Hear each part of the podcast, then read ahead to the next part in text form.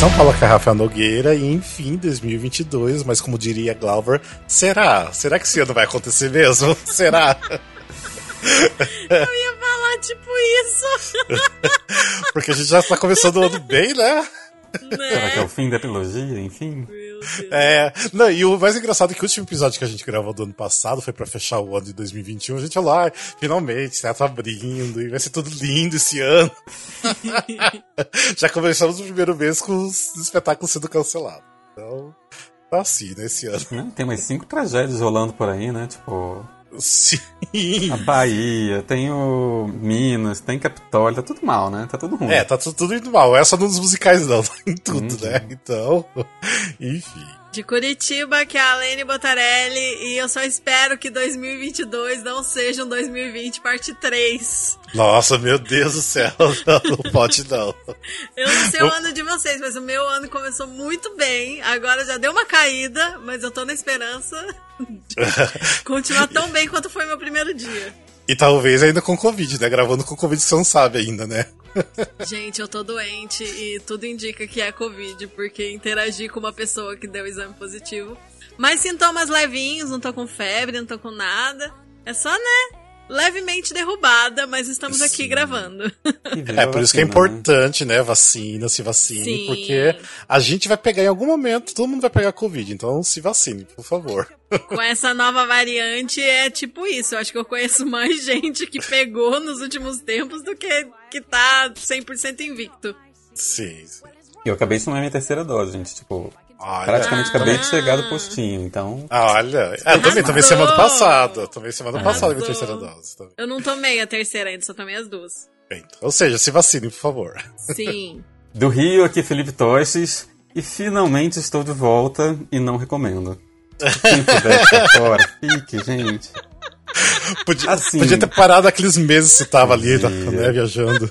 Assim, a culpa é não é só do Brasil. Dessa vez não é só do Brasil. Porque, assim, conjuminou que a, a, o fim da minha bolha acabou por vídeo, acabou, acabou muito entre aspas, né? A pandemia, tipo, que lá ainda tava tranquilo, lá tava indo na Disney, tava tudo mágico, mas tava fazendo as coisas. E eu cheguei aqui no auge de um pico onde literalmente todos os meus amigos e familiares estão com Covid, então foi o fim de um sonho de lá, juntando com a volta ao Brasil, aquela depressão pós-viagem, que você tá comendo todos os chocolates que você comprou no free shop. Então, assim, esse é um momento não tão legal. Mas tudo é, bem.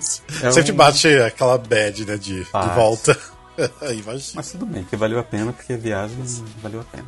É, enfim, nós vamos falar disso daqui a pouquinho já, então. Mas enfim. tudo. Mas seja bem-vindo ao Musical Cast, o primeiro podcast de teatro musical do Brasil, para você que é informação além da superfície. E hoje, né, primeiro episódio de 2022, né? A gente tá naquela indecisão se a gente parava o podcast ou não, mas ou seja, a gente tá de volta, até mesmo porque o fio tá cheio de coisas para contar pra gente, né? Então, veremos. E vamos ver se esse ano contribui pra gente continuar, né? Coisas para assistir do teatro pra gente continuar gravando também.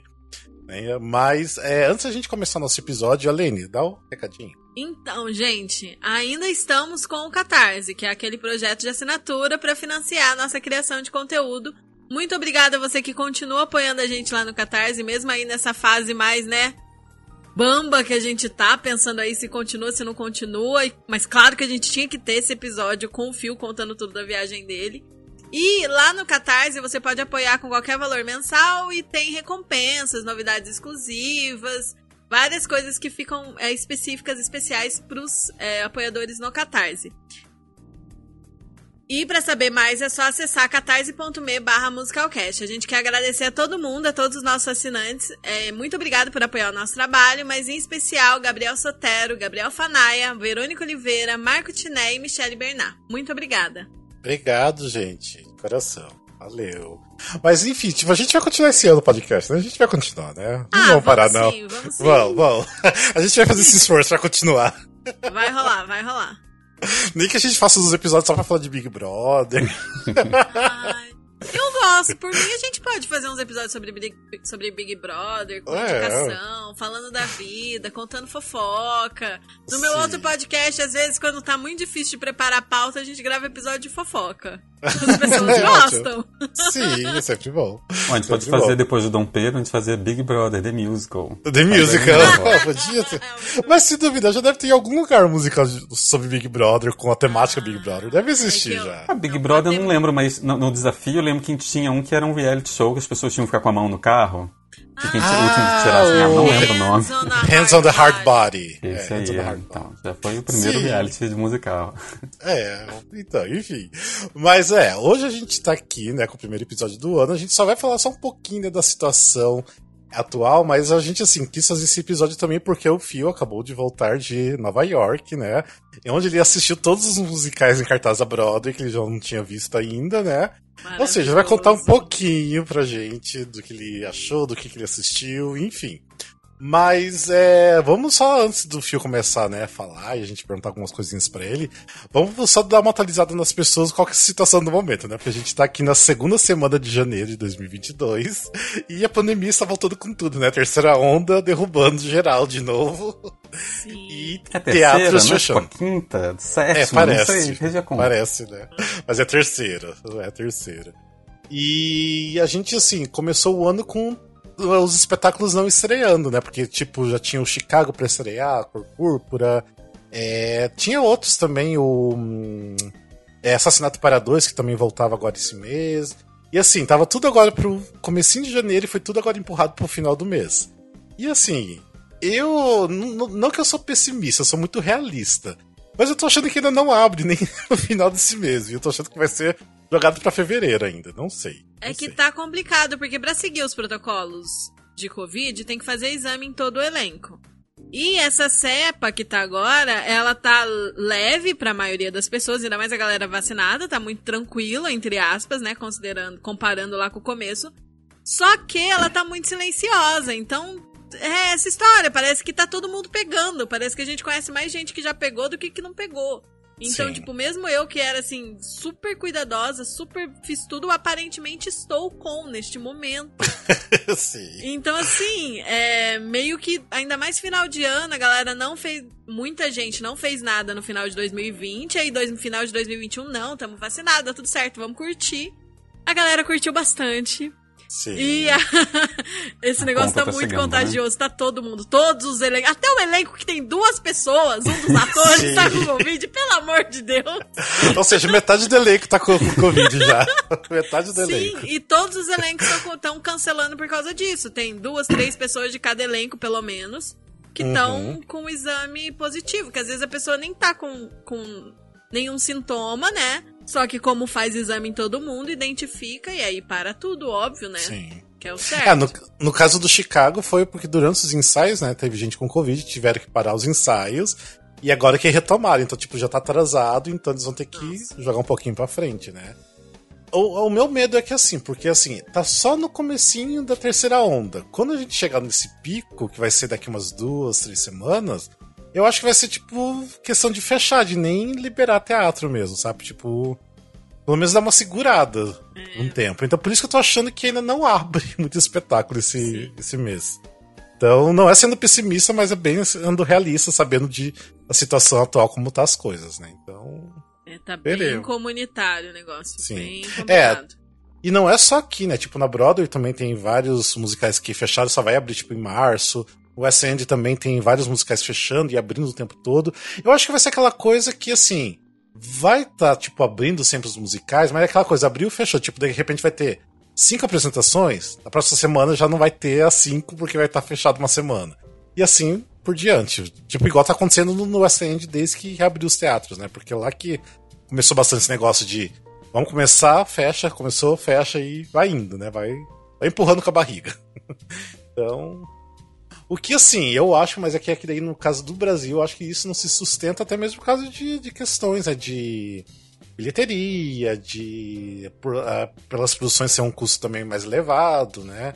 Eu acho que isso prejudica todo mundo, né? Tipo, principalmente essas produções. Então é bem complicado esse momento, mas pelo que eu vejo, né, igual da produção da Cor Púrpura, a gente tá fazendo assim o máximo possível pra tentar abrir colocar o povo pra assistir, né? Mas tá sendo difícil, bem difícil. Então, Mas eu acho que o Brasil tem até uma vantagem, porque a maioria das peças é, são feitas com dinheiro de incentivo ou com esses patrocínios, eles não. Não é que a bilheteria em si é o grande ganha-pão deles, assim, né? Enquanto na Broadway, tipo assim, eles fecharam por causa da Covid, mas eles estão pagando todo mundo, estão pagando teatro, eles estão. Tá, tá, difícil manter. E tem várias peças que falaram que nem vão voltar, né? Tipo assim, eles fecharam por causa da Covid, por causa do surto, e falaram, então, gente, então não deu. Então a gente tentou fazer, não deu, deu Covid de novo, então fechamos para sempre, assim. É, as peças que a gente vai falar, tem várias que acabaram sem nem ter uma festinha de, de, de finalização, sem nem falar um Sim. tchau público. Aqui foi nosso encerramento, só acabar. É isso. Isso é horrível, né? Porque você sai, né, por causa do paro, né? E daí você, tipo, nem volta, não teve nem aquela despedida, né, com o público, nada. Deve ser horrível esse sentimento, né? Igual aconteceu com Mean Girls. Né? Oi? Você não deixa os fãs se despedirem, ter aquele sim, momento do luto sim. e de, de você ser reverenciado e, você tá mal, mas pelo menos você tem aquele público mais fervoroso que vai estar tipo assim, olha, fecharam, mas a gente tá aí com vocês. Deve ser um momento muito reconfortante pro elenco receber sim. esse último bal, assim, esse último, né, uhum. essas últimas palmas. Então deve ser muito triste realmente pro elenco que se muito entregou triste. tanto. Às vezes eles ficam, sei lá, anos e anos entre workshop, estrear e tudo mais. E não ter nem esse momento de despedida deve ser muito triste. É. Enfim, mas. É, vamos ver como que vai ficar a situação no Brasil, mas tô achando que, sei lá, não. Não vai muito pra frente. Até eu vi, assim, que tem coisas super confirmadas. O. Jackson do Pandeiro vai estrear no Cidade das Artes agora, segunda-feira que vem, tá confirmadíssimo. Mas vamos ver se não, nada muda até lá, né? Porque tem a questão, porque se de repente os atores forem entrar no teatro para fazer a apresentação e não tiver já com Covid, provavelmente vão cancelar ou tentar, né, colocar alguém no lugar, se não tiver, né, todo mundo preparado, enfim. É o que aconteceu também com a cor púrpura, então. Enfim, é complicado. é complicado tá a situação. Complicado. É, porque às vezes, tipo assim, ok, uma pessoa tá com Covid, você até consegue pegar um sub e tudo mais, né? Mas aí se já tem três no elenco com Covid, quatro, aí já acabou, tem que fechar mesmo, não tem nem o que fazer. Então, veremos, veremos. e tem, diz assim, esse ano tá prometendo bastante coisa, até esses, né, que a gente até citou. Tem, por exemplo, o Sweeney Todd, mais para março, né? Que não sei como vai ficar a situação em março, né? Como vai ficar as coisas. Tem. que mais também tá prometido? Eu tô esquecendo os musicais. Ah, West Side ah, Story. É, West Side Story. Então, assim, tem várias coisas assim que vai estar tá retornando agora os ensaios, mas quando chegar no mês, né, de, de apresentação mesmo, veremos se vai estar tá tudo certinho mesmo. Espero, espero, mas acho que é meio difícil, né? Enfim, veremos. Mas bora então falar de coisas mais alegres, né? Vamos falar de coisa boa? Vamos falar de Sim. coisa boa então. Vamos falar da tour do Phil em Nova York. Então, Toda Phil... tour, né? Foi uma viagem. Você ficou quanto tempo viajando, Phil? Foram três meses viajando. E desses três meses, um mês foi só em Nova York. Na verdade, foi 33 ah. dias em Nova York. Ai, que inveja. Dormindo num sofá, na casa, num quarto e sala de uma amiga, mas assim, valeu a pena. Ah, feliz da vida, até eu ficaria feliz da vida, ah, dormindo eu também, no sofá. minha amiga ficou tão feliz da vida, né? Porque assim, era ela, a mulher dela, duas gatas, elas ainda hospedavam cachorros para ganhar um dinheiro por fora, e eu na sala dormindo. Então, assim, foi, foi, um, foi uma grande família, assim, foi muito. Eu fiquei muito parte da família delas por um mês, assim. Nossa, é. Imagina, deve ser fácil, tipo, Tá no meio né, de tudo assim. Né? E assim, com certeza não deve ser um apartamento enorme que tem lá, deve ser um apartamento pequeno, né? Não é Friends, não, gente. Friends não é, é não, não é o apartamento da Mônica, né? Não, eles faz, tem um quarto aqui, ó. Fica ali. Não, não era bem assim, não. É. Mas era maravilhoso, assim, elas foram incríveis, assim, pra mim. Eu falo que eu vivia uma espécie de um company, porque cada lugar que eu ia, eu meio que ficava com um casal, e eu via a dinâmica de casal deles, sabe? E eu ficava tipo, hum, então assim, eu era solteiro que ia visitando os casais, sabe? Eu vivi meu company pessoal com lésbicas, porque na verdade só visitava lésbicas. Amei. É, mas enfim, bora lá, Phil. O que, que você então nos conta da, da sua viagem? O que, que você viu? Lá. Então, minha primeira peça. É, primeiro eu queria dizer que vários ouvintes me acompanharam de alguma forma. Eu tentei fazer vários stories, não consegui fazer tantos quanto eu gostaria, mas que cansa também, é muita coisa. Mas vários me deram muitas dicas. Tá salvo em algum destaque lá no Instagram pro pessoal ver? Não. Acho não que dava pra salvar no destaque, né? Os é. stories que ele fez enquanto estava lá. É, é verdade. Aí o pessoal vai acompanhando. Sim. Podemos. Mas assim, muitos leitores, eles, eu pedia dicas e eles me mostraram até peças que eu não sabia ou que às vezes eu não estava tão empolgado e eles me convenceram, me deixaram empolgado para assistir. Então vários participaram, principalmente um que me ajudou muito, que foi o Wellington.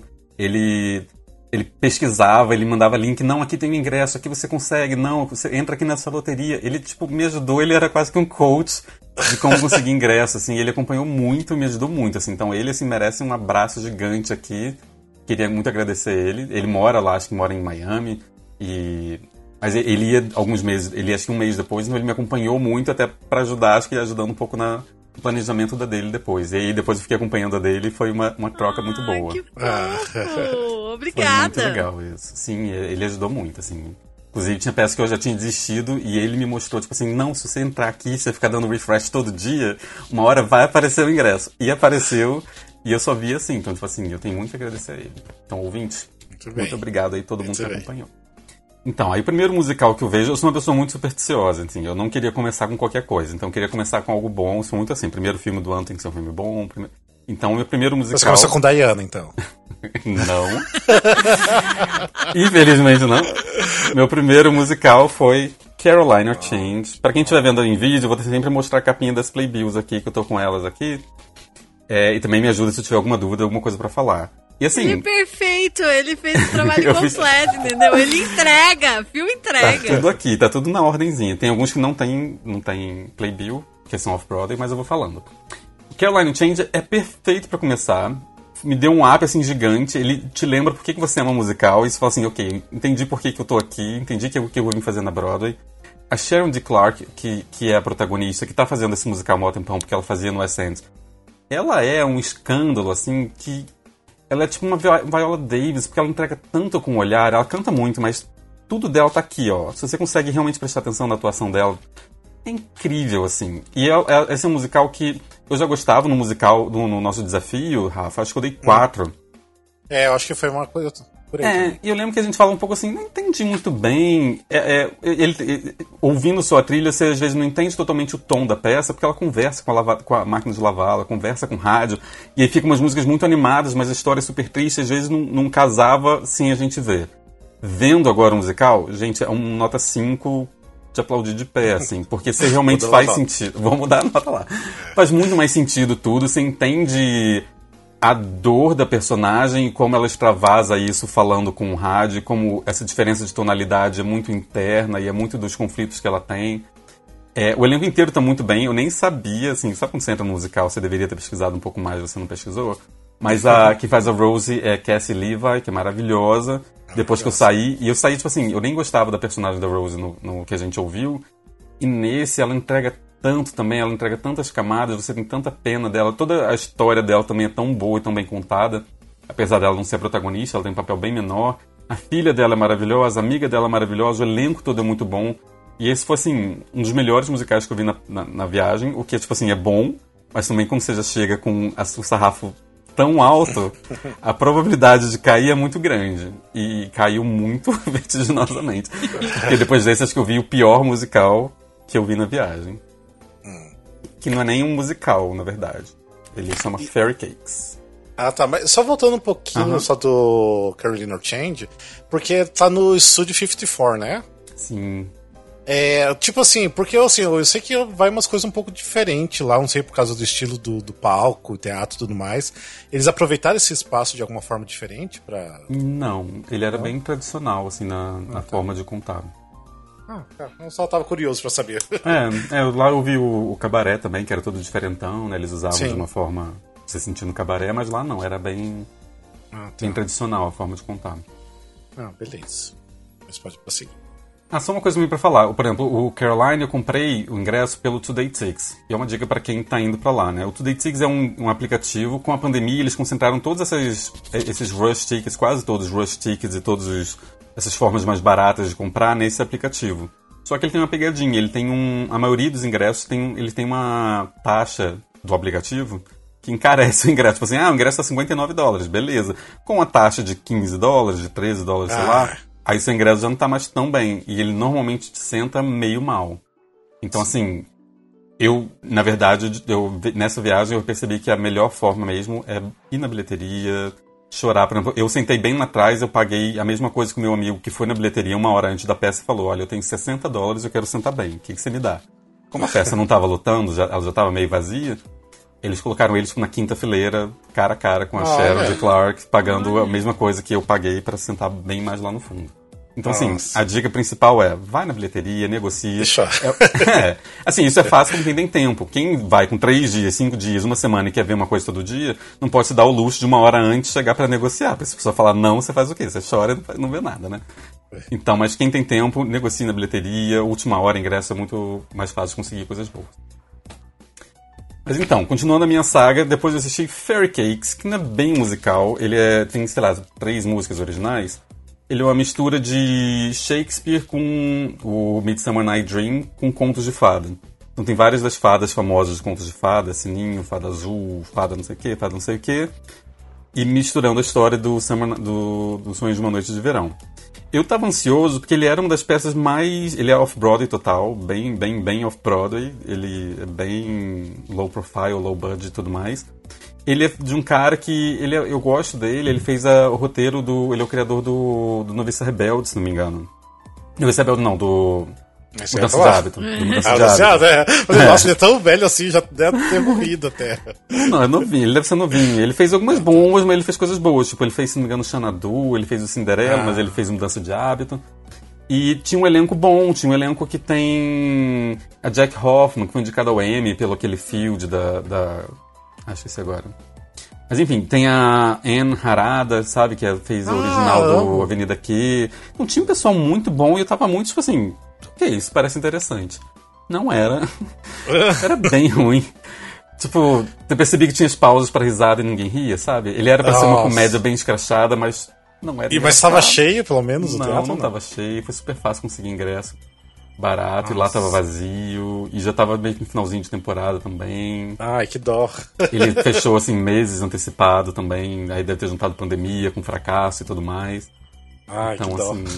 É. Então, assim, eu fui do céu com o Carolina Change pro. Vou falar inferno, mas com um limbo. Um limbo, menos, um né? limbo. É. Aí eu fui pra minha próxima peça, que é um musical musical, chama Trevor, The New Musical. Hum, The New Musical. Sim. Pra quem conhece a história, existe um, uma ONG, se não me engano, lá nos Estados Unidos, que é o Trevor Project, que é uma linha de telefone que adolescentes LGBTQIA+, podem ligar se eles estiverem precisando de alguma ajuda psicológica, se estiverem pensando em suicídio, esse tipo de coisa, e dar esse apoio para essas pessoas. Ele acho que é famoso no sentido de... Muitas pessoas falam dessas ONGs quando tem que ajudar alguma coisa.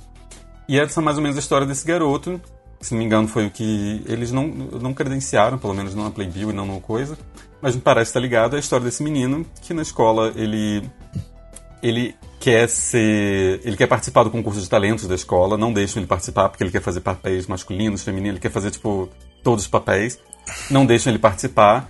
E ele decide virar o diretor do número dos jogadores de futebol, que seria a forma dele participar. Só que, eventualmente, ele se apaixona por, por um jogador de futebol, o menino mais popular da escola, e aí descobrem isso, e ele começa a sofrer bullying. Pode contar mais? Já saiu de cartaz, acho que ninguém vai ver. Sim, é. Ah, que acho que falar. também é parte do, do, do Trevor Project. Ele tenta o suicídio, ele não consegue e acaba virando uma história, uma coming out story misturado com It Gets Better.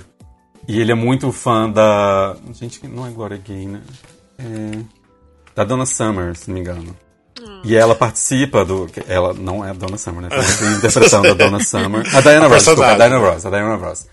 Tem uma, uma, uma Diana Ross que fica conversando com ele, cantando as músicas dela. É muito interessante, eu acho que assim, ele tem grandes. para mim, ele tem grandes problemas. Ele tem o primeiro ato que é só feliz. É só ele muito feliz, muito gay, dando muita pinta na escola.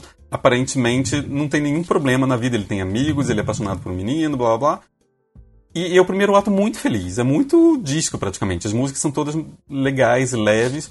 E aí tem essa quebra pro segundo ato, que é quando descobrem e começa o bullying que aí vira uma coisa tipo suicídio, depressão, blá blá blá.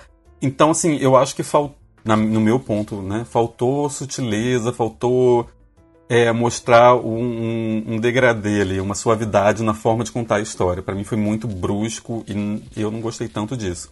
E também tem um problema, tipo assim, apesar das músicas não serem ruins, elas são bem monotemáticas. E as músicas da Diana Ross totalmente, tipo assim, ok, a sua música é legal, mas a Diana Ross é muito mais legal.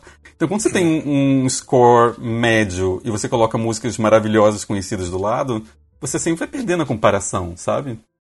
Então senti esse problema também no Trevor. Mas era fofo, assim, não foi uma tarde ruim, não. Foi, sei lá, uma nota 7, nota 6. eu, tava confundindo e ia falar porque eu tava achando que esse musical ia passar pra Broadway, mas não, eu tô me confundindo com outro musical não. que era off-Broadway que vai ir pra Broadway. Mas isso aí eu acho que não. Isso aí eu vi que não tava fazendo tão grande sucesso assim, não. Mas é interessante. É, inclusive, assim, só pra gente ir mantendo aqui o histórico, o Carolina Change já fechou, o Fairy Cakes já fechou, o Trevor fechou na pandemia e avisou que não vai voltar, então foi um desses casos que nem se despediu.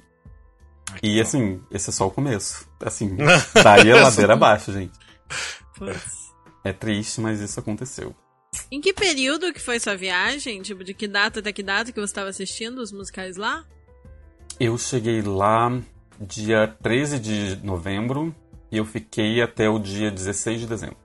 Ai, que delícia. Saudades de Nova York. Oh, Alene, eu acho que eu também sabe como que é o nome daquele musical que tem um ator que ele é gordo e é negro, que era off-Broadway? É isso que eu tô confundindo é que vai pra Broadway. Loop. Ah, Strange Loop, é. O Strange Loop que vai pra Broadway, é. Ah, ah, ganhou o Pulitzer, né? É bom que vá pra Broadway mesmo. O pessoal tá animado pra isso. Tava confundido Quero com o Trevor, não sei porquê. tá. Então, o meu próximo musical, Jack Little Pill. Pill. Ai, outro que fechou. Outro que fechou. É, quando eu, a primeira vez que eu fui, eu consegui Rush Tickets, eu consegui, eu consegui loteria. E foi super barato e tal. Não era. Tinha muita gente que não era do elenco original e eu fiquei um pouco desapontado por isso. Pode falar. Quer explicar um pouquinho como funciona os Rush Tickets e a loteria? Porque eu acho que você falou do site, falou de chegar é. lá na bilheteria em cima da hora para tentar, e aí, mas também tem essas modalidades para conseguir ingresso mais barato, né? Dependendo sim, sim. da produção. É, o, isso é uma coisa que eu faço muito na Broadway, porque normalmente eu vou para ver quantidade, além de qualidade, e obviamente dinheiro falta, né? Então tem sempre algumas formas de você burlar o sistema, de você conseguir ver coisas mais baratas. É, a primeira dela, quando, antigamente, antes da Covid, eu todo dia eu acordava 6, 7 horas da manhã, ia pra fila do teatro, até as 10 horas da manhã, quando abre a bilheteria.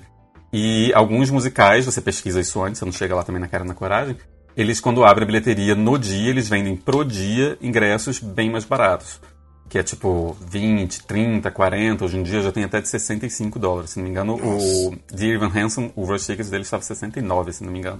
Nossa. Mas são ingressos bem mais baratos do que o normal. Normalmente são lugares bons, não necessariamente são bons, mas às vezes são partial view. Mas eu já vi muito peça assim. Eu já vi, o, quando eu vi o Death of a Salesman com o Andrew Garfield e o Philip Seymour Hoffman, eu tava, tipo, num camarotezinho na cara deles, assim. E eu paguei, tipo, 20 dólares.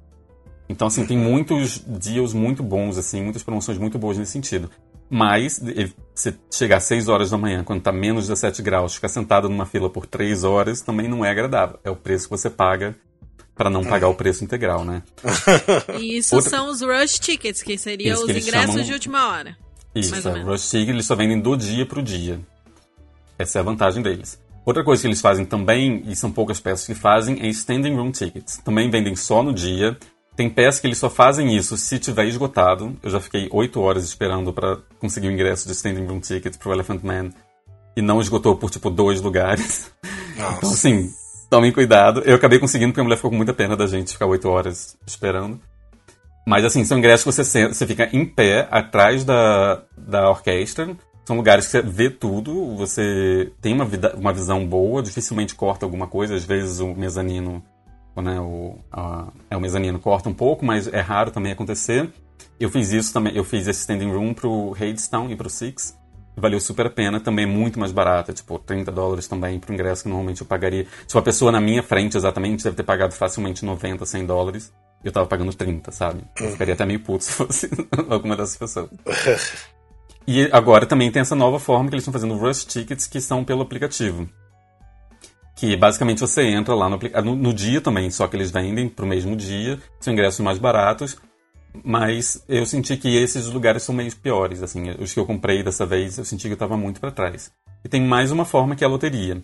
Antigamente a loteria era muito divertida, você chegava duas horas e meia antes na peça, no teatro, você colocava o seu nome num, num bilhetinho e eles colocavam numa urna e eles sorteiam, tipo, 10. Eles têm 20 ingressos, então, assim, eles sorteiam 10. Se cada um tivesse pedido dois ingressos, que é o máximo, eles sorteariam 10 pessoas. Se tiver pessoas com um, eles vão até conseguirem 20 ingressos. E é muito divertido esse momento de sortear e você gritar e tá todo mundo junto. Se a pessoa não tiver, ele, ele, ele não ganha, né? Então tem que estar tá todo mundo lá na porta do teatro. Às vezes era muita gente. O Wicked, eu participei milhares de vezes da loteria. Era tipo 200 pessoas, 300 pessoas ali se estapeando para conseguir aquele ingresso. E é um momento muito divertido, porque quem está fazendo às vezes é um cast member que está sorteando, ou o Hamilton fazia muita brincadeira, às vezes alguém do elenco ia lá e cantava e tudo mais. Era um momento muito legal, mas com a Covid eles não têm, e hoje em dia praticamente todas as loterias estão só é, pelo, pelo aplicativo. Cada um tem um esquema, às vezes é um aplicativo, às vezes é um site. Mas eu ganhei vários aqui, devo ter ganhado uns 4 ou 5 nessa viagem. Uou. Vale a pena. Mas os lugares da loteria também não são necessariamente bons. É, varia muito de produção para produção, né? Varia, varia muito. Por exemplo, o Mulan Rouge eu ganhei e eu fiquei totalmente partial view, eu fiquei atrás do elefante. Nossa, que merda. Então eu ficava assim, sai elefante, tentar te ver. É.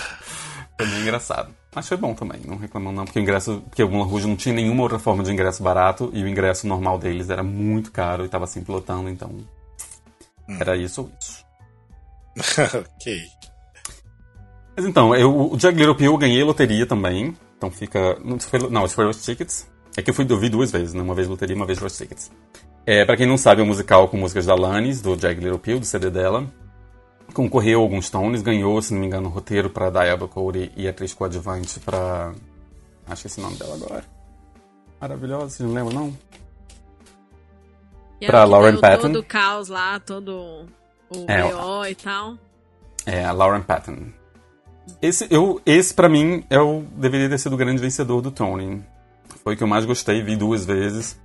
Eu tenho amigos que viram antes da pandemia e depois da pandemia, e eles falaram que melhorou muito. Então acho que pode ter mudado alguma coisa, não sei. Ele realmente ele tem um problema de atirar para muitos lados, ele, ele tem muitas causas diferentes. É a mãe viciada em remédio, é o pai com pornografia, é o filho que presencia um estupro, é a filha que é adotada, negra, que não se identifica com a família.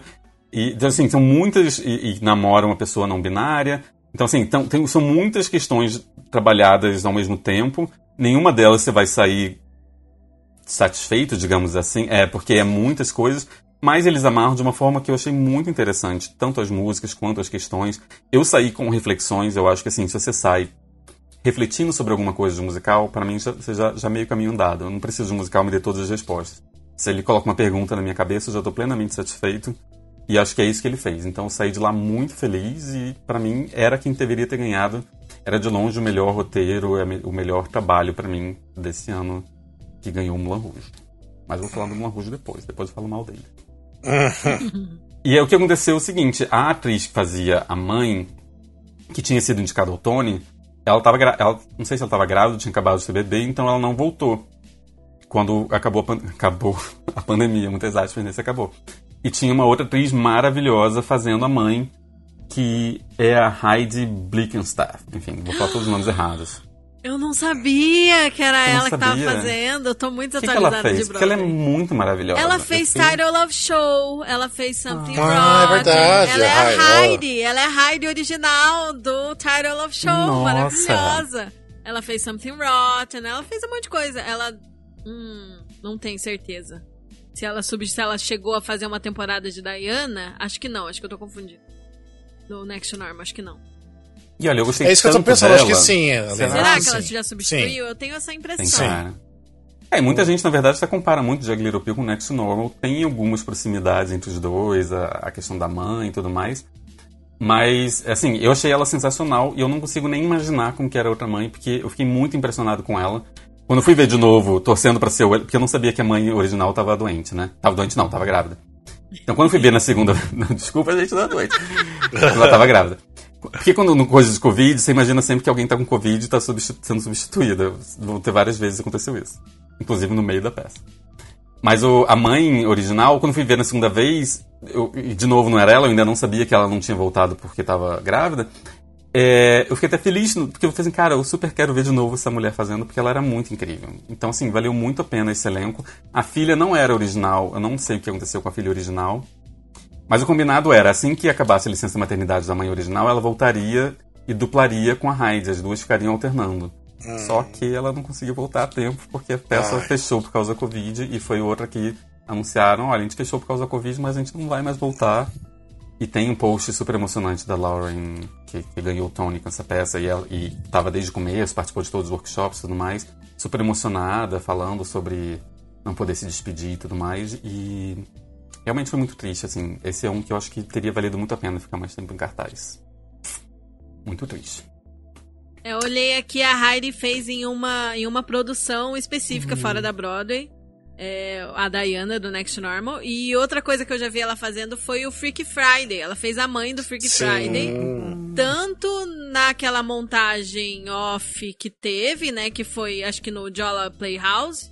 Foi fora do, de Nova York. Quanto no filme. Ela que faz. É.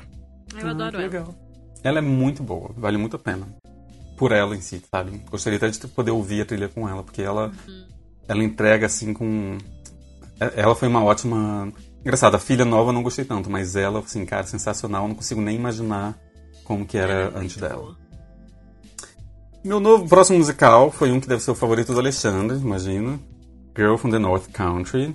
Para quem não sabe, é um musical só com músicas do Bob Dylan. Mas todas. É, é, todas regravadas de uma forma bem meio folkzinho, bem, bem diferentes do, do original. É, eu não gostei tanto da, do roteiro. O roteiro para mim pareceu meio novelão. Eu, eu, fiquei procurando metáforas escondidas ali e não encontrei. Ele é lindo de ver, ele é gostoso de ouvir demais, assim, a trilha é muito boa e o elenco é muito bom, mas não é um musical que me empolgou, que me fez assim, quero ver mais vezes e tudo mais, mas deve ser uma trilha linda para você colocar e ficar ouvindo. É muito agradável. Só não foi meu musical favorito. É, eu, não, eu vi tudo que eu vi desse musical, nunca me interessei em nada. Sério. A história é meio. Ai, eu fiquei com preguiça desse musical, porque tudo que eu li vi vídeo não achei nada interessante nele. É, Como diria o é Paul, meh. É. Mas ele não era uma coisa que nem era para não era nem musical direito, depois que eu acho que trabalharam para fazer ele um pouquinho mais musical, parece, uma coisa assim o que eu li. Então, mas olha, sem é. as músicas, ele deve ser nada, porque assim, eu realmente não gostei muito do roteiro. Para mim, ele nunca é. entregou o que ele deveria. Meu próximo musical, na verdade, não tem playbill, porque foi muito, muito off-Broadway, ah, que é Baby. Baby. Então, esse Baby foi uma recomendação, eu não sei se foi o Tito, o Washington, ou se foi algum outro ouvinte, que eu falei assim, não, mas vai, tem a Julia Monet, deve ser maravilhoso. Eu falei assim, ah, tá, então vamos pela experiência, porque, como vocês devem lembrar, o Rafa deve lembrar, eu dei, acho que dei nota 1 ou 2 para as músicas na trilha. Assim? Eu acho que foi, principalmente porque eu não gostava da versão brasileira, eu não gostava do roteiro, eu achava datado, achava mofado. E aí eu fui, assim, meio que na cara e na coragem, né? É totalmente off-Broadway, mas eu não sabia o quão off-Broadway era. Quando eu cheguei no teatro, não era um teatro, é um prédio que você pega um elevador, você vai até o quinto andar, tem uma plaquinha na porta, e é tipo um workshop, assim, é uma sala com várias cadeiras e o elenco ali no meio. E eu não tava esperando, para mim era só, um teatro off-Broadway, assim, e não era um teatro, era uma coisa muito workshop. E no começo eles falam que eles estão trabalhando com o. que eles trabalharam com os autores originais, os criadores originais, para dar uma atualizada, que era uma coisa que realmente precisava muito.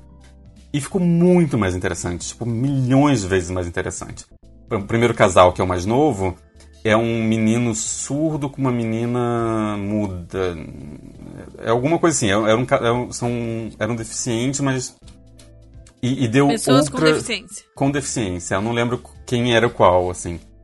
Mas era muito interessante porque muda totalmente a dinâmica do casal. Sobre ela conseguir fazer coisas sozinha, porque ela, porque ela fica muito sozinha, porque o marido vai, o namorado, o noivo, dependendo do momento da peça, ele viaja em turnê para tentar ganhar dinheiro para a criança e ela fica sozinha.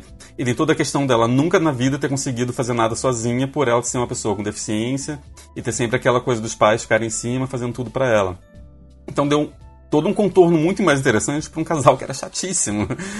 E o casal do meio virou um casal de lésbicas, o que era muito interessante, foi o casal que tenta inseminação.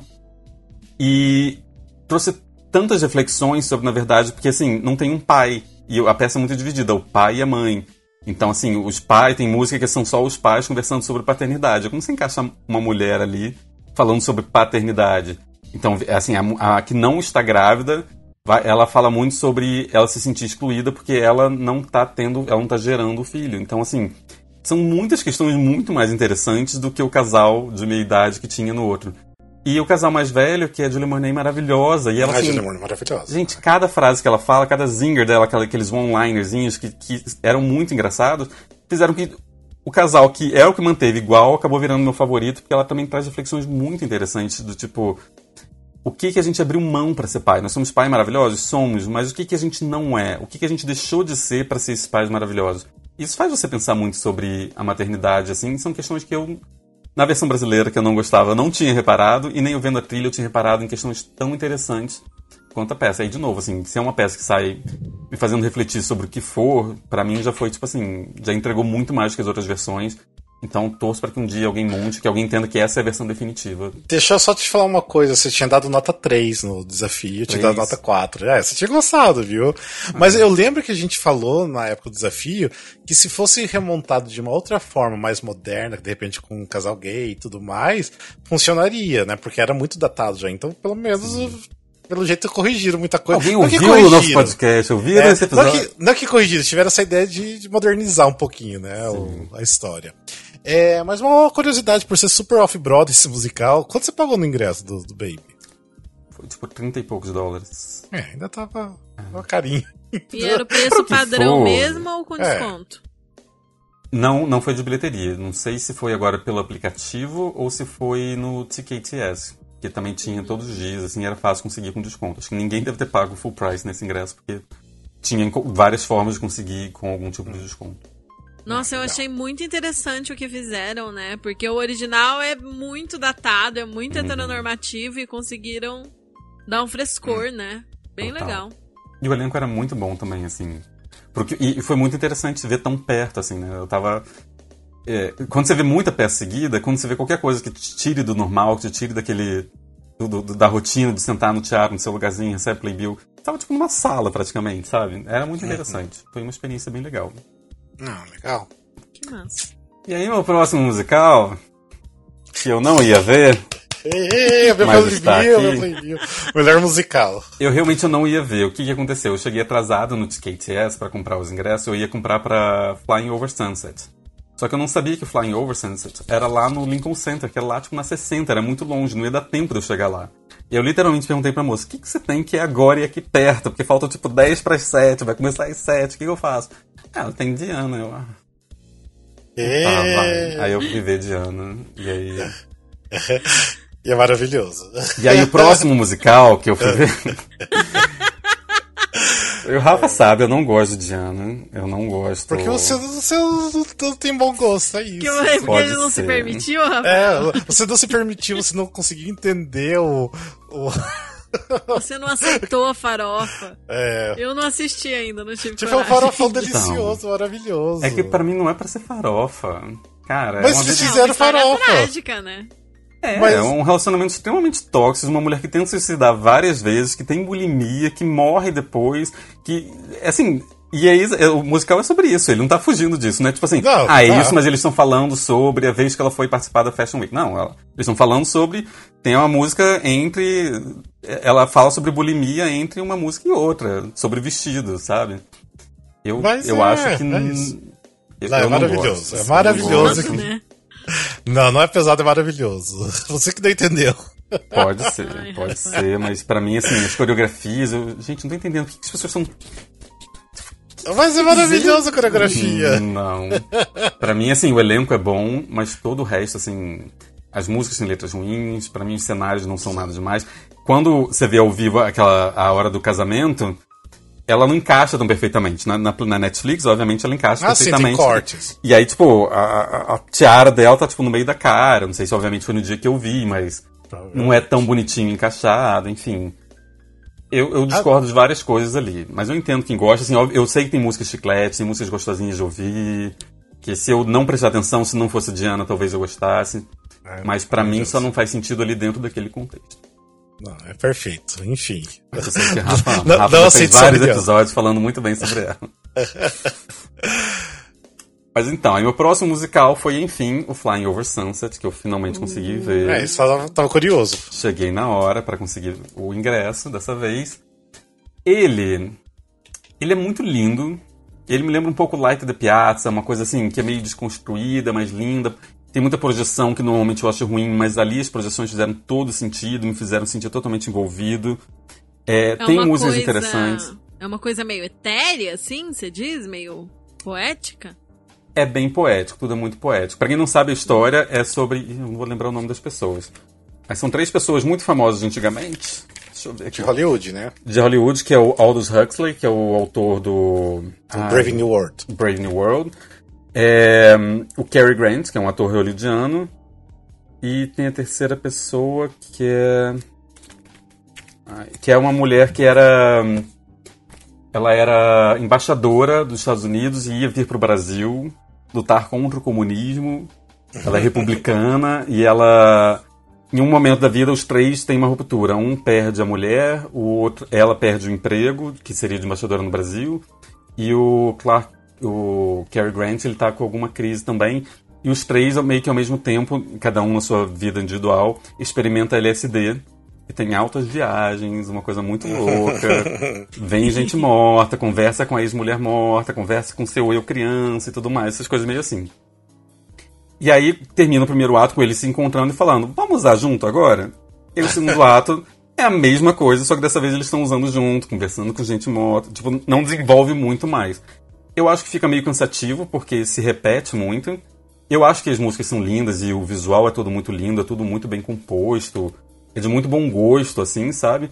Mas eu li uma crítica que, que eu acho que é muito verdade, assim. A sensação que dava de vez em quando é quando você vê um amigo seu usando droga, ele tá achando tudo maravilhoso, você tá achando meio chato, porque você é o amigo que tá ajudando o amigo drogado, sabe? Você tá tipo assim, aham, você tá vendo um elefante, aham. Sabe? Que é muito isso, eles estão na viagem deles, mas você não tá na viagem deles, sabe? Então. Então, você recomenda que as pessoas vão assistir esse musical depois de se drogar? É isso que você tá falando? É Fio? isso, é. Eu não vou chegar Se nesse droga. ponto, porque eu nunca usei LSD. E assim, a única droga que eu já usei na vida foi maconha. Você pode falar isso no podcast? Sim, você vai ser preso. Mas eu vou te falar que eu saí de lá com muita vontade de usar, de experimentar. Na verdade, é um grande comercial. Use Ou LSD. seja, um grande incentivo, né? Sim, então, não sei. Mas fica uma coisa que eu questão. não, não entendo é porque até hoje eles não lançaram o trilha sonora e nem sei se vão lançar. Nunca foi dito nada. Depois do flop, né? É, porque já vai fechar. Fecha agora semana que vem, dia 17, eu acho. 17 de janeiro, se não me engano. Pode ser que não saia. E assim, é eu tava lá e eu pesquisando muita coisa de Broadway, e eu tava trabalhando full time lá, então eu passava o dia inteiro no computador. Todas as propagandas que apareciam no YouTube, no Spotify, tudo pra mim, toda propaganda era essa música. Flying over sunset. Tipo assim, eu, eu- eu- essa música grudou porque assim, toda a propaganda de tudo que era propaganda que aparecia era desse musical. Gente, eu já vi, você não precisa mais mostrar, eu já vi, para. É, eu achei, tipo, até, tipo, meio estranho, sabe? Tipo, porque eles nunca, tipo, assim, ok, divulgaram acho que bastante, mas nunca foi falado, porque eu acho que meio que, assim, estreou mesmo, meio com o musical X que tá no Lincoln Center. Tipo, então ficou meio, meio jogado na Broadway, não sei. E ele tem um, um pessoal trabalhando nele que é muito bom. O isso book que é eu do, do Lapine, não é? Do Lapine, James Lapine. É isso que eu ia James falar, eu Lapine. tava na expectativa pra ser incrível, porque a equipe é muito boa. Sim. É, o, o- as músicas são do Tom Keats, também do Next to Normal, né? Uhum. Então tem, tem muita gente muito interessante envolvida, mas assim, eu acho que o book faltou desenvolver um pouco mais, faltou deixar mais interessante. Mas assim, foi uma experiência muito legal de teatro, foi, foi bom de assistir, era gostoso de assistir, não, não foi chato num nível, meu Deus, eu quero ir embora daqui em momento algum, eu tava plenamente entretido. Ele só não chegou naquele next level, ele não chegou naquele tipo assim, ok, você tá incrível, sabe? Talvez se ele tivesse feito off-Broadway, tivesse ficado off-Broadway, tivesse assim, ok, você fez a sua função. Ele não chegou naquele outro patamar, talvez, sabe? De você sair abismado. Você só saiu entretido. O que é ok, não, não é um crime. Tem sua função. E aí depois eu assisti Little Pill de novo. Não vou falar sobre Jagged Little Pill de novo. Meu próximo, minha próxima peça, na verdade, também não vou falar muito, mas só pra vocês saberem, foi Clyde, que é com a Uso, que é maravilhosa, fez muito musical, mas que não. Esse não é um não musical, então não vou falar muito. Mas vale dizer que o roteiro é da Lynn. Ah, esqueci o nome dela agora. Que eu vou ver um outro musical dela, da Lynn Notage, que, que é o nome dela. que é uma escritora que ganhou dois Pulitzers, uma mulher negra, foda. E eu fui ver também por causa dela. Mas é, um, é uma peça muito interessante. Quem puder ver, bootleg, alguma coisa assim, é muito legal. Depois eu vi outra peça que também não é musical, que é The Living ah, Trilogy. Tá todo mundo falando muito dessa peça. É muito interessante. Ele pode ser meio sacal, porque ele é muito longo. Ele tem duas intermissions, assim, é, é mais de três horas de peça. Mas eu achei muito interessante o trabalho dos atores, o cenário muito incrível. Vale muito a, ver, muito a pena ver também, quem puder ver. Mas não é não musical, então não vou me, me alongar. E aí depois veio um dos meus queridos dessa temporada, da minha temporada, né, é da temporada velha, mas Jadestown, ele tá incrivelmente ainda com quase todo o elenco original, tinha muita gente do elenco original. Ainda tem o o, o André, Andrew, ainda tem a Eva Noblezada, o André the Shields ainda tá, a Eva Noblezada também tá, é... então tem muita gente muito boa ainda na, na, na peça eles, para mim, eles estão fazendo como se fosse a primeira vez. E depois você vê coisas muito antigas, assim, coisas, por exemplo, se for ver Chicago hoje em dia, ou qualquer outro desses musicais mais velhos, às vezes você tem a sensação que o pessoal tá lá batendo cartão, sabe? Tá batendo no ponto, sabe? E eles não, para mim parecia que era opening night. Eu não sei se pós-Covid deu uma animada no pessoal do tipo. Uhum.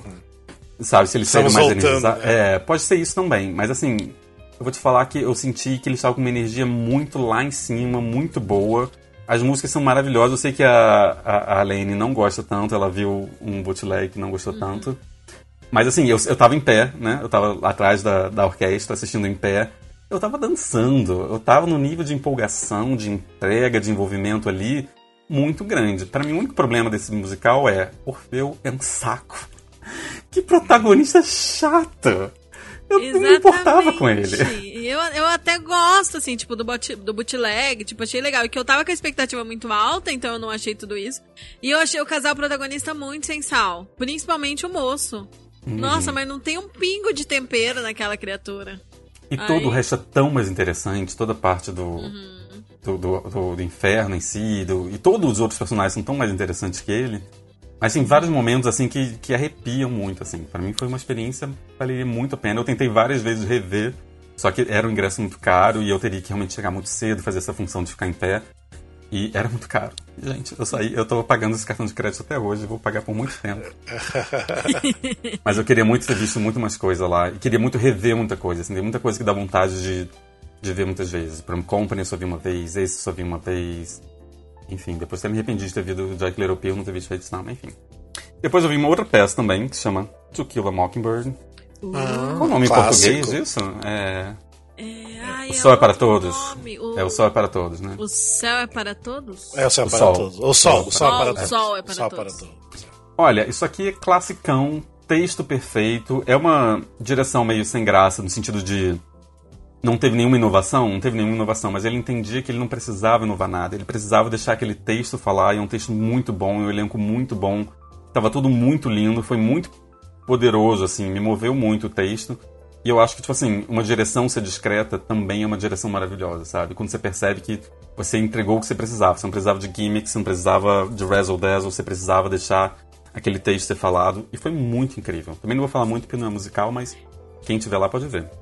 A Cillian Keenan Bolger tava no elenco quando você viu? Eu sou apaixonada por ela. Sabe que eu acho que uma vez dela? eu vi ela numa balada? Nossa!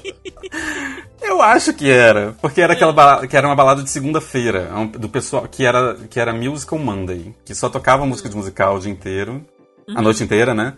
E no final tinha um showzinho. No, na, no, o meu showzinho tinha sido o Monday Study da Elfba, que cantou, sei lá, cinco músicas de Wicked.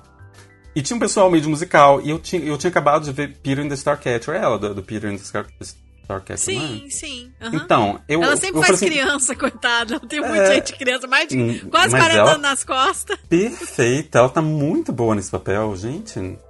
Porque assim, é muito difícil você fazer uma criança sendo que você não é. Né? Você pode ficar muito ridículo, você pode cair num lugar muito ruim ali. E ela foi perfeita, porque é um personagem difícil também para fazer, né? Total. Passar aquela inocência, passar tudo aquilo, foi maravilhoso. Ela tava muito boa. Mas...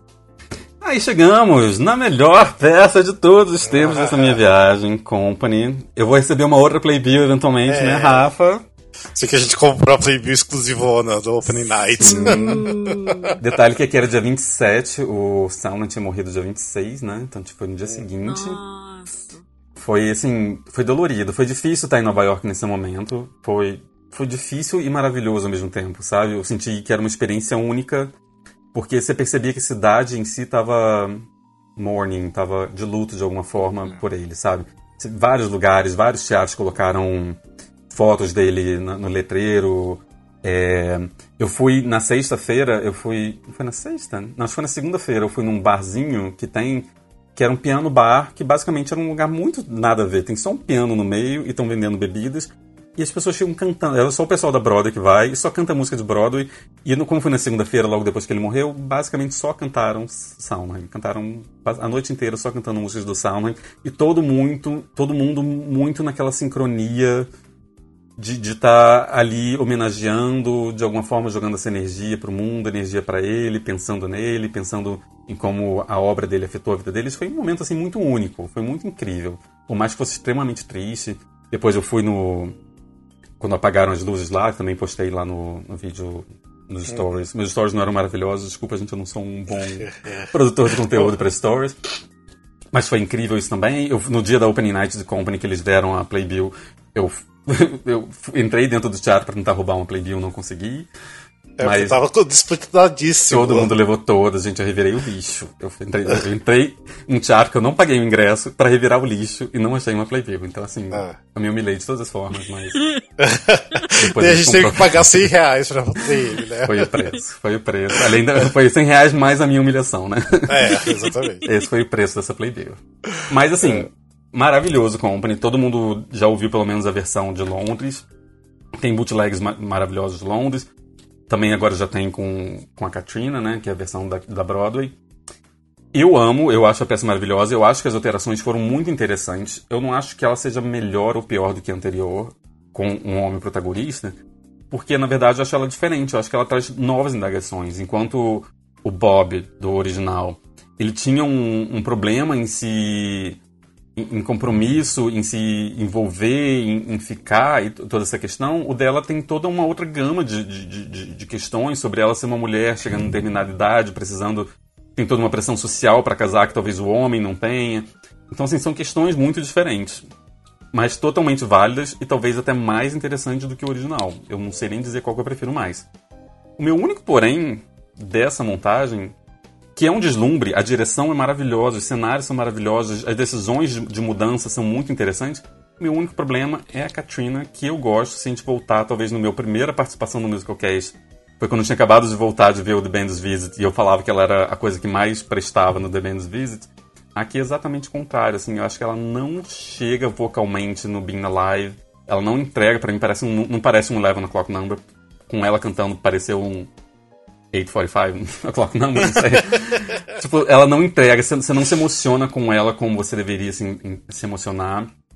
E eu acho que ela perde algumas sutilezas no desenvolvimento ali onde ela tá. Quando ela tá com os homens, né? Que o, o aeromoço, o, o comissário de bordo, com, com, os, com os outros caras e tal. Eu acho que ela fica meio one note, assim, ela. Eu acho que ela poderia ter. Lembrando que é teatro, né? Às vezes ela tinha acabado de morrer um dos mentores da peça, ela poderia estar num dia meio off, não sei mas eu fiquei um pouco decepcionado com ela em si. Eu acho ela uma boa atriz, eu acho que ela é uma boa cantora, mas nesse papel eu achei meio me esquecem. E, sim, muitas salvas de palmas para Perry Lupone, que ela é Ai, aplaudida abertamente, assim, todo mundo se jogando em cima dela.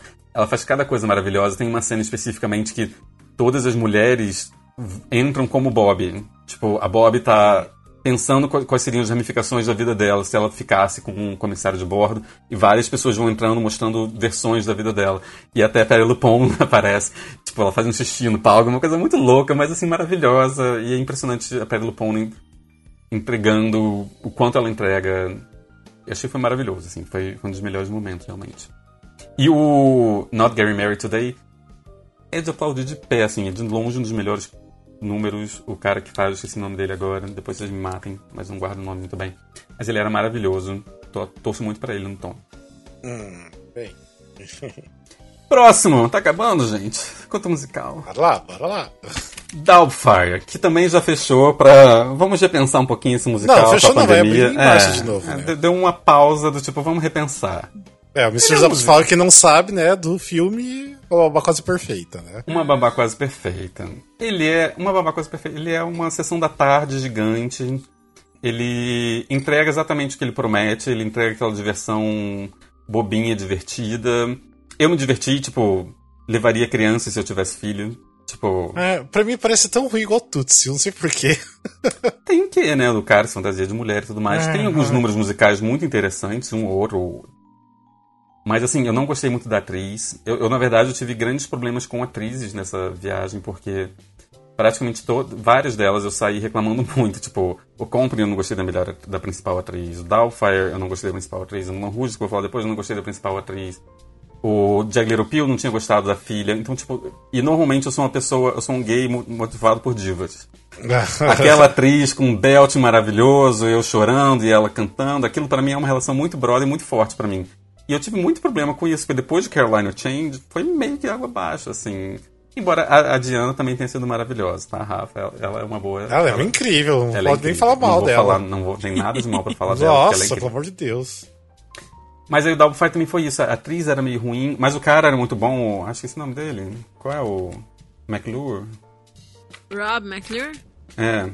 Então, ele, ele tava incrível, assim. Ele fez tudo que ele precisava, ele entrega 200, ele tá no 220, porque aquela coisa, tem que botar fantasia, tira fantasia, põe fantasia, tira fantasia. É uma comédia muito física, né? Aquele humor físico. Ele entrega. Mas, assim, é uma peça totalmente esquecível, não vai marcar ninguém, não vai ser... Ou um- seja, se você assistiu Concerto para Dois aqui no Brasil, não precisa assistir esse Praticamente. da Broadway. Praticamente, não tem nada demais nele. Mudanças de, de figurino rapidamente. É isso. Mas não é ruim, assim, entretém. Quem for ver, assim, não vai sofrer. Só assim, se você- tem 10 peças pra ver na Broadway, eu não vejo essa. Você tem 30 peças pra ver na, Pro, na Broadway, aí você veja essa. E vai, vai faltar em algum momento. É. Aí depois veio. Mulan Rouge. Talvez tenha sido a minha maior decepção, porque eu sou muito fã do filme. Mas ele foi muito inter... A experiência em si foi muito interessante pra ver como é muito mais difícil fazer um Mulan Rouge do que parece, sabe? Porque o musical foi para mim o filme é tão perfeito, mas quando você coloca no palco, você vê as diferenças de tom, tem hora que é uma coisa meio farsesca, tem hora que fica super agitado e tem aquela coisa de comédia uma coisa meio boêmia e, e vai pro melodrama total da, da, da Satine morrendo e tudo mais. E se você não tiver um talento muito grande pra navegar entre essas duas formas, fica muito difícil de fazer. Eu nunca reparei, eu sempre achei, gente, por que isso não tá na Broadway? Tá pronto. Só botar na Broadway. Não, não é. Não é, é muito mais complicado do que parece. Eu não vi com a Olivia, que era original, né? Que, que, qual é o nome dela? Olivia... Karen Oliva. Karen Oliva? Karen Olivia, nossa. É Karen Oliva? Mas me falaram que era bem parecido. o- a atuação dela com, com a da nova, que acho que esqueci também o nome dela, gente. Sou péssimo de nome. Você viu com o Danny Bernstein? Vi com Danny Ah, Bernstein. é. Maravilhoso. E eu vi com o Aaron, maravilhoso, e vi com a Nathalie Mendoza como Satine. Me falaram que a Nathalie... Nathalie Mendonça? É, ela foi a que substituiu. Eu acho que ela tem o mesmo problema da, da, Oliva, da, da Karen Oliva, que é não achar o tom. Coisa que, o- que o Aaron faz muito bem, ele consegue. Tô aqui brincando, razzle dazzle, isso aqui é um grande Mulan Rouge, é um grande cabaré. Fiquei sério, mas eu consegui navegar de uma forma. Com, com, com, você conseguia ir de um para o outro e não se perder. Pra mim, ela tava sempre no Mulan Rouge, ela tava sempre meio caricata, sempre acima do tom, e não conseguia chegar depois pra, a ponto de você se importar com o fato que ela tá morrendo.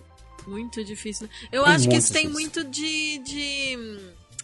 Pelo menos no caso do Aaron, tem muito de carisma, né? Tem. ah, Óbvio, você É. ser um bom ator, mas você ter ganhado o público, você ter esse carisma e você convencer que você consegue estar em todos os lugares. é, precisa de muito ali, né? Que a moça, pelo visto. E eu, pelo que me falaram, é a mesma coisa que amigos meus viram antigamente com a outra atriz e também sentiram isso. Então eu acho que talvez seja um problema até de direção, de achar que esse era o tom certo e pra mim não era. Assim, o público delirava. Só que assim, pra mim não delirava nem pelos motivos certos. Tipo assim. tem por causa das músicas, né? É, então, eles riam o tempo todo. Ah, eu conheço essa música. Tipo, a mulher tá morrendo. Se você tá rindo quando a mulher tá morrendo porque você identificou a música, tem algo muito errado em alguma coisa que você fez nessa peça. As pessoas não estão com você na trajetória do personagem, as pessoas estão rindo porque você botou fireworks pra mulher cantar, sabe? Uhum. Então, assim, para mim, não, ao, vendo ao vivo, acho que não funcionou a trilha por isso. Ele não me ajuda a embarcar na história. Você não sai cantando, porque você não tem uma música inteira para cantar. Você recebeu é. 10 segundos de milhares de música, então você não consegue nem sair cantarolando, sabe? É. O que é triste, porque são músicas maravilhosas. Tem, tem hora que você vai se empolgar com uma música mudou. Você vai se empolgar e mudou. Eu ouvindo a trilha em casa, nem tinha me importado tanto, tava tão na vibe, tipo assim, quero uhum. passar todos os panos pro Moulin Rouge, mas vendo eu não consegui passar, e eu fiquei assim, bem decepcionado. E eu gostaria que não tivesse ganhado o Tony. Depois. Mas, é, mas eu acho que foi pela grandiosidade aqui. Sim. Eu, eu acho que a Broadway precisava desse juggernaut, precisava dessa coisa gigante que vai ficar sete anos em cartaz, sempre lotado pelo espetáculo que é. Uma coisa que eu achei extremamente escrota é que os ushers ficavam impedindo a gente de tirar foto. Não, não pode tirar foto do teatro. Minha filha, isso aqui é um grande ah. photo opportunity. tipo assim, essa peça, na verdade, é uma grande oportunidade para tirar foto e botar no Instagram. Sim. Me deixa quieto tirando minha foto aqui, que já cagou muito lá no pau. Ah, não podia tirar foto antes da peça começar ou depois Todo da mundo tirava. Todo mundo tirava, mas as mulheres ficavam, gente, não pode, assim, aham, aham. E você ah. tirava, sabe? Ai, um, mas isso me irritava. um elefante daquele tamanho, é. um moinho daquele tamanho, não quer que você tire foto? Ah. É a divulgação da peça, assim. As pessoas tirando foto ali é o que tá divulgando. Enfim. Sim. Mas isso ajudou a me deixar com mais ranço. Além do fato de eu estar sentado atrás do elefante, teve uma música ou outra que eu tinha que ficar tentando ver pela, por baixo da bunda do elefante ali pra tentar ver alguma coisa. Nossa. Mas, assim, é visualmente impressionante, é, entretém. Se você não tá se preocupando com personagens, com roteiro, com história, você vai ficar entretido como se estivesse realmente no Mulan Rouge. Então, tipo assim, tem algo de positivo? Tem. Só não vai esperando roteiro, narrativa, dramaturgia, entrar numa história. Não, não pense nisso. Pense razzle dazzle. Pense que tem alguém ali jogando alguma coisa brilhante para você o tempo todo se distrair. E aí depois veio para um dos meus favoritos também. Six. Ah. Maravilhoso. tá aí eu consigo achar graça. Cara, tem que ver. É muito. É, achei é vendo ao vivo ia mudar meu, meu pensamento, mas. É muito divertido. É, é, uma, é um grande show, né? São as, as seis mulheres do Henrique VIII, né? É o oitavo, tô tentando lembrar do, do game. eu nunca sei, é sexto ou oitavo, é, eu nunca sei. Eu acho que é oitavo, seis mulheres, oito, Henrique VIII são as seis cantando mais ou menos a vida delas. Elas estão competindo para ver mais ou menos quem teve a pior vida, que, quem merece o, o trono de mais querida do público. Enfim, elas estão numa competiçãozinha ali. Eles vão fazer muitas piadas sobre. Eles vão brincar um pouco e tentar desconstruir a questão também da rivalidade feminina, para não ser uma peça só sobre mulheres competindo entre si, quando na verdade o que une elas é um homem. É, é, isso é abordado também. As músicas são maravilhosas, todas as atrizes são fenomenais. É, cada música é uma melhor que a outra, poderiam estar tocando na rádio. É, assim, é, é, diversão total. É uma hora e vinte, o que às vezes também é bom. Eu assisti em pé, dançando, obviamente, porque é muito animado, você tá numa balada praticamente vendo essa peça. Tinha uma menina do meu lado que tava histérica. Tipo, assim, eu sou. Eu sou Ana Bolena. Ah! Assim, meu Deus do céu, que essa menina tá surtando. Ela falou que era a oitava vez que ela tava vendo a peça. Ai, meu Deus do céu. Ela tava tipo um boina do, do, do Six, ela tava toda de, de Six, gritando loucamente. Mas isso é muito interessante de ver uma renovação de público, chegar um pessoal empolgado. Toda temporada deveria ter um desse, ter um Dear Evan Hansen, ter um Hamilton, ter um, um, um musical que atrai um público fervoroso, novo, jovem, que deu uma renovada, que traz um pessoal de fora da bolha da Broadway, porque a Broadway só sobrevive se você traz esse pessoal de fora, porque só nós gatos pingados aqui, a gente não mantém uma indústria como a da Broadway. Então, assim, Six tem uma função muito interessante dentro do panorama atual. Ele estava lotado todos os dias, foi difícil conseguir ingresso, eu só consegui ver em pé. Se eu tivesse que pagar ingresso, eu só conseguiria ingressos muito caros, muito longe, porque é um teatro pequeno e estava lotado sempre. Então, assim, Six tem todos os seus méritos, ele tá fazendo. É uma, uma joiazinha ali muito maravilhosa na Broadway nesse momento. E importante de estar na Broadway nesse momento. Que ele tá fazendo coisas que ninguém mais ali que eu vi tá fazendo. De renovação. É. E por dias você perdeu The Music Man, né? por dias eu perdi The Music Man. É, eu fui embora dia 16 e dia 22 era acho que a primeira preview. É, enfim, né? Perdeu de ver Hugh Jackman e Sultan Foster. Quer dizer, eu é. não, né? Porque ela nem fez muitas apresentações no começo, tadinha. Imagina se eu fico e ela fica doente. Ou, se não me engano, o Wellington, meu grande amigo Wellington, que me ajudou muito, ele chegou logo depois e ele viu com a no Foster. Ah, legal. Ele conseguiu. Então, estou acompanhando por ele. é, o próximo. Mas, hum, não, pode falar. Tem mais quantos? Um, dois, três, quatro, cinco, seis. Tem mais seis ainda, fio? Tem mais Tem mais seis. seis, mas, mas um deles não é musical. Eita! Vamos acelerar então, fio. Vamos acelerar então.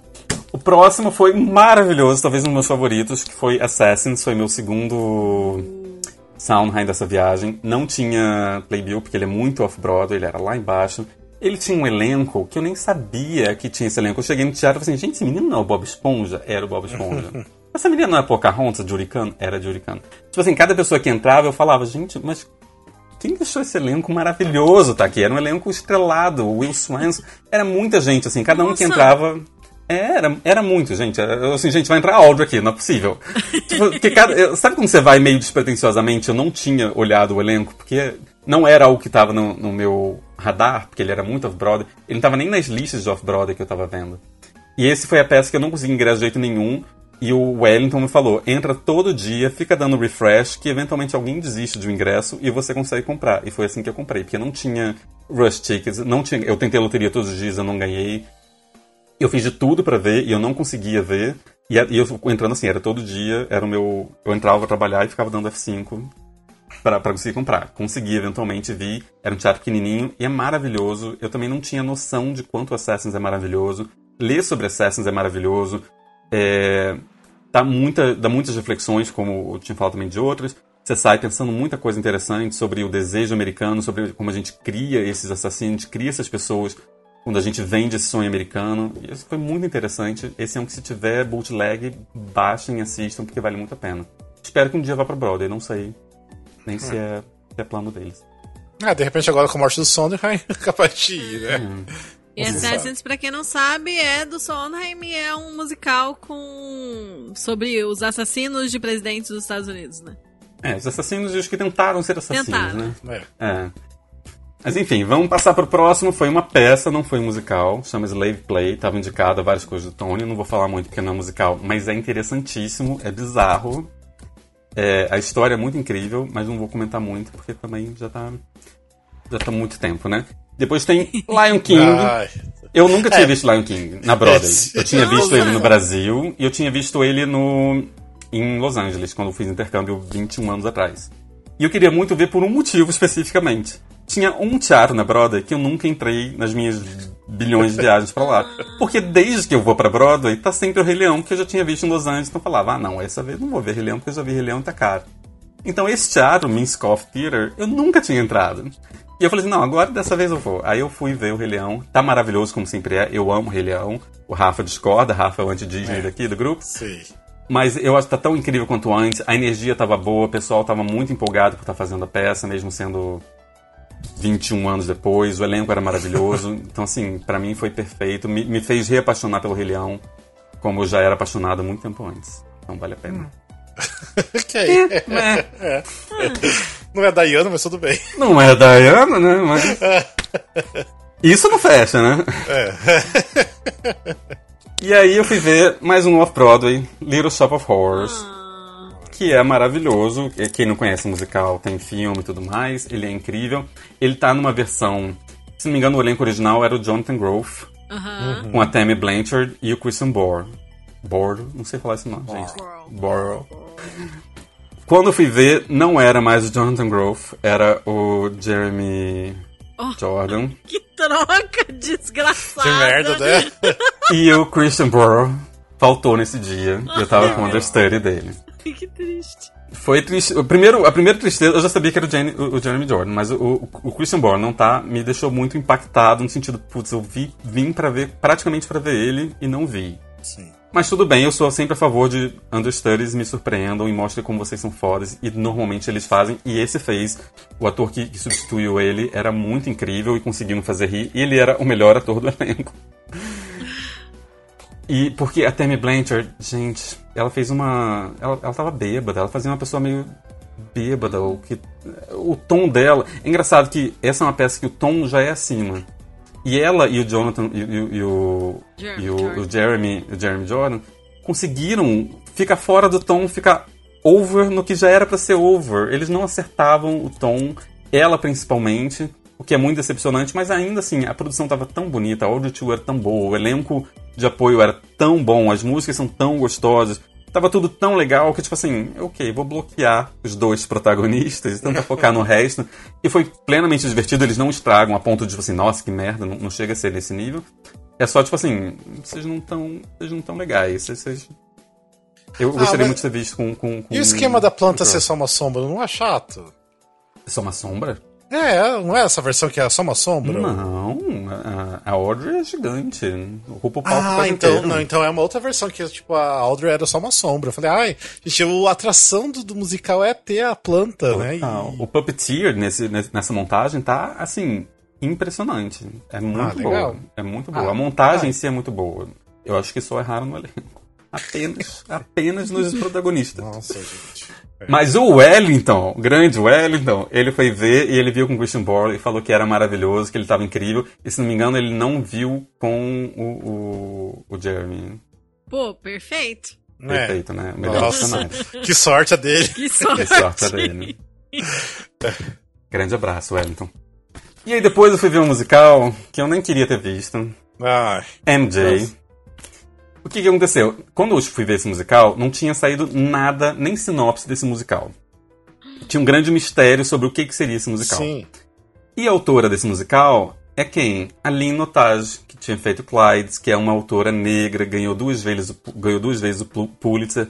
Eu pensei, essa mulher vai fazer alguma coisa. Essa mulher vai arrebentar. Essa mulher vai fazer o quê? Ele vai, vai, vai quebrar tabus aqui, vai fazer alguma coisa incrível. Ela não fez. Ela fez basicamente a coisa mais chapa branca a favor do Michael Jackson que você pode imaginar. Obviamente as coreografias são lindas do Michael Jackson, as músicas são as músicas do Michael Jackson, então isso você poderia esperar.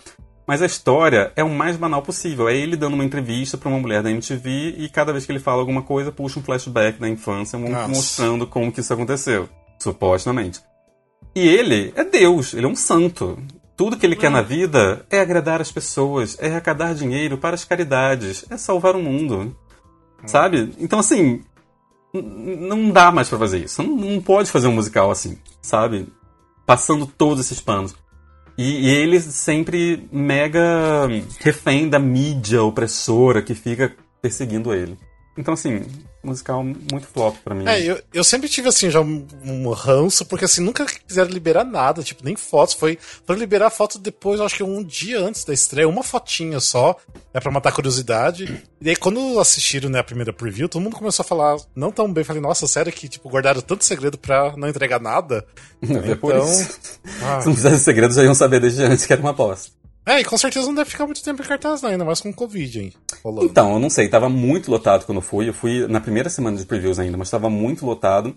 E o mais interessante disso é, tinha muitos. Tinham muitos negros no, na plateia. Coisa que você não vê muito na Broadway. Uma coisa que você repara na Broadway é que você olhando em volta é majoritariamente 90% branco, a maioria das peças. Quando você vai, por exemplo, no Carolina Change, pode mudar um pouco. Mas ainda assim, é muito majoritariamente. E você via muita família levando seus filhos para conhecer o Michael Jackson uhum. e eles vibravam, eles urravam, eles aplaudiam e levantavam de pé depois de números. Ele tem, uma, ele tem muita defesa ainda dentro da comunidade negra. Isso é interessante de ver, por mais que eu discorde dele, eu sou muito é, que a gente né? também tem que pensar que a gente é uma geração mais velha, né? A gente é da geração do Michael Jackson ainda. Tem essa geração então, nova. Mas que... a nossa geração, dos pais, os pais eram da nossa geração. Eles estavam levando os filhos para conhecer. E eles estavam com todos os panos prontos para passar Michael Jackson. Sim, Nunca sim. teve uma polêmica. Então, mas ele isso realmente teve vitiligo, ele não quis ser branco, ele não abusou de nenhuma criança. Eles uhum. muito prontos para isso. É, eu tenho uma amiga ativista negra que ela fala isso também, que foi muito. Porque eu tinha essa leitura, que ele queria ser branco. Hum. E aí, essa minha amiga que é negra, é ativista, tá dentro dos movimentos, diz que não é exatamente assim. Que ele sempre defendeu a negritude dele a vida toda, ele tinha uma doença. Uhum. Então. Uhum. Mas tem outras polêmicas, não é só a polêmica da cor é. de pele, né? Sim. Então é complicado. Até mais grave. Inclusive, lá de fora do teatro tinha gente protestando. Sério? Eita. Tipo, você assistiria essa peça se você tivesse sido abusado quando você era criança, uma plaquinha, assim. Ah, tá. Então, realmente eu entrei no teatro com um pouquinho de dor de cabeça, tipo. mas acontece. É. Depois disso, eu tive o show da Kristen Chenoweth, que não é exatamente uma peça musical, mas vale mencionar que foi um show maravilhoso de Natal que ela fez no Met Gala. Tinha, ela levou a atriz do Smigadum. Ah, legal. maravilhosa. Eu amo ela. E aí eu fui pra minha última peça, que foi quando as coisas começaram a apertar de um, de um modo agressivo. Foi Tina. Tina. Foi estranha a noite, né? Foi estranha a noite. Foi ali, você já percebia que, tipo assim, uma peça ou outra tava meio que cancelando, você tá assim, gente, tá, tá acontecendo alguma coisa. E aí eu entrei pra ver Tina. É, já não era a que ganhou o Oscar, esqueci o nome dela agora. Oscar já não, era Tony. Ganhou o Tony. Já era, já era a understudy dela que virou a, a principal. E quando eu entrei no teatro, eles já avisaram que a understudy já não ia fazer, então já seria understudy da understudy. O que eu ainda tô tipo assim, beleza, gente, eu, tô, eu sou sempre a favor de, de uma boa understudy, tendo a sua primeira chance de brilhar, eu acho que tem muita chance de fazer coisas até muito mais incríveis. Só que, começa a peça, quando está na segunda música, eles fecham a cortina e eles avisam que, por problemas técnicos, eles voltariam daqui a pouco. Aí você fica, caramba, o que aconteceu? Será que vai voltar? Eu estou pensando, eu vou embora daqui a dois dias. Se ela não voltar hoje, não volta mais. Porque eu vou embora, não tem outra chance de ver Tina, é agora ou agora. E aí, depois de 35 minutos sentados esperando, voltam com a understudy da understudy da understudy, fazendo agora a Tina. Isso no meio da peça. No meio da peça, fala assim, aquela menina que tava ali no canto, vem aqui, você agora é a Tina. Obviamente ela estava preparada para isso, ela faz tudo que ela precisava fazer, ela é maravilhosa, ela entrega também. Mas assim, depois de você ficar 35 minutos sentado, ou seja, o primeiro intervalo veio com duas horas de peça, você percebe que as pessoas já não estão mais empolgadas. As pessoas não estão querendo cantar junto. Tá todo mundo cansado pra caramba de estar ali. Duas horas você tem um intervalo agora. E com uma menina que, tipo assim, tá tentando entregar, mas você percebe que ela também. E tem um fator meio broxante, de... e a mudança, e o cansaço, e você entrar na história de novo, será que você consegue entrar? Foi uma experiência ruim. Foi uma experiência ruim de ver, porque eu acho que eu teria gostado mais se eu tivesse entrado desde o começo, se não tivesse parado.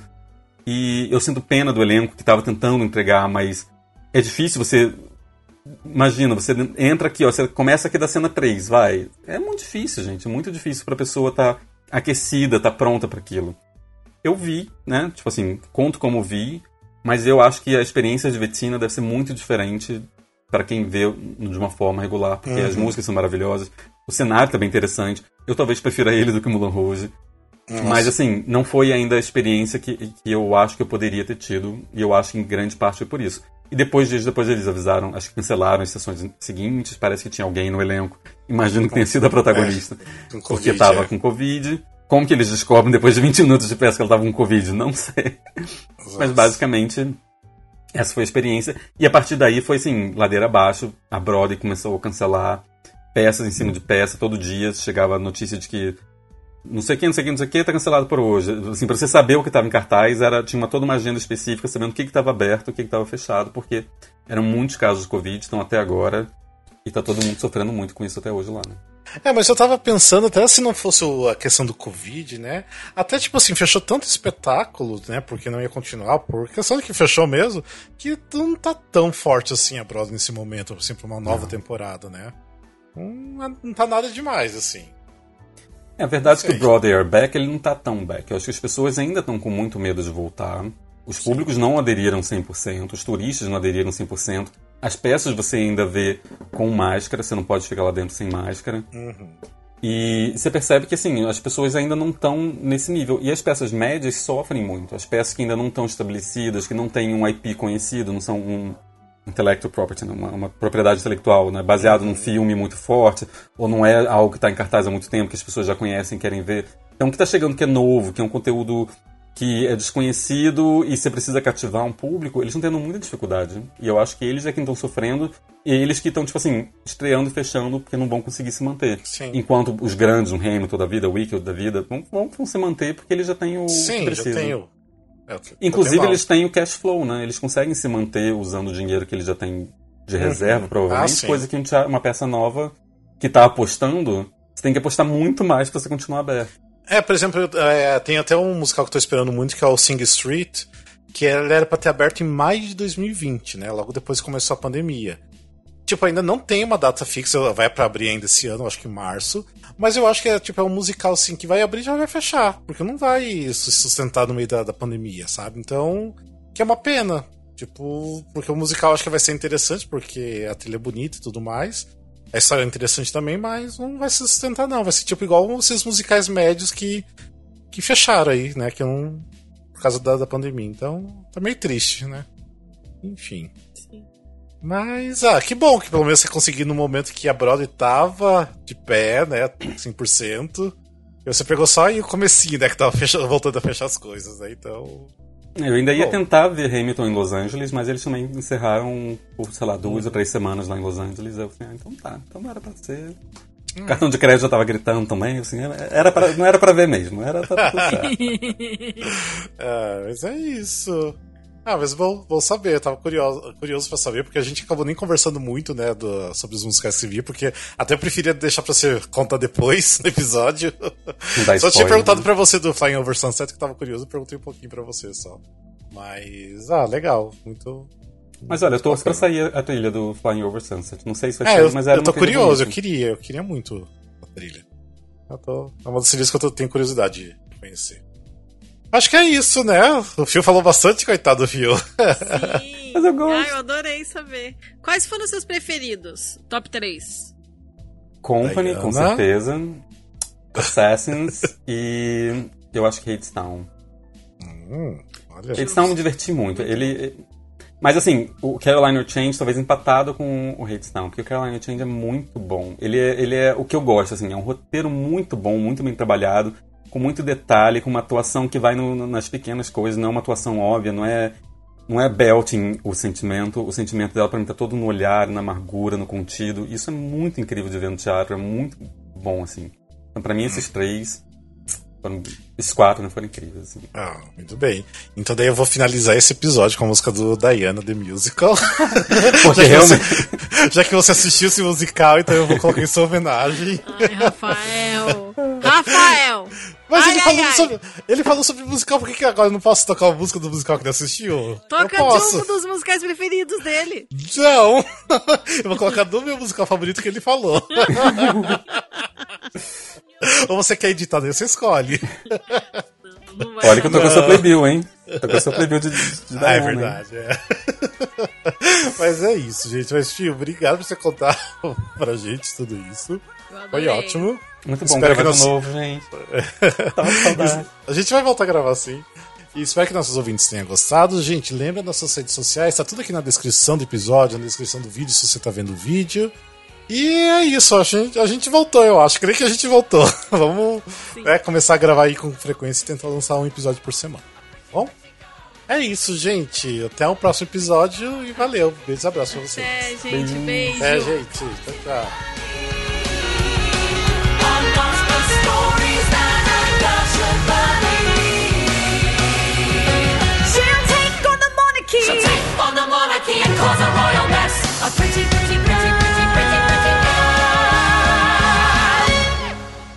Dress.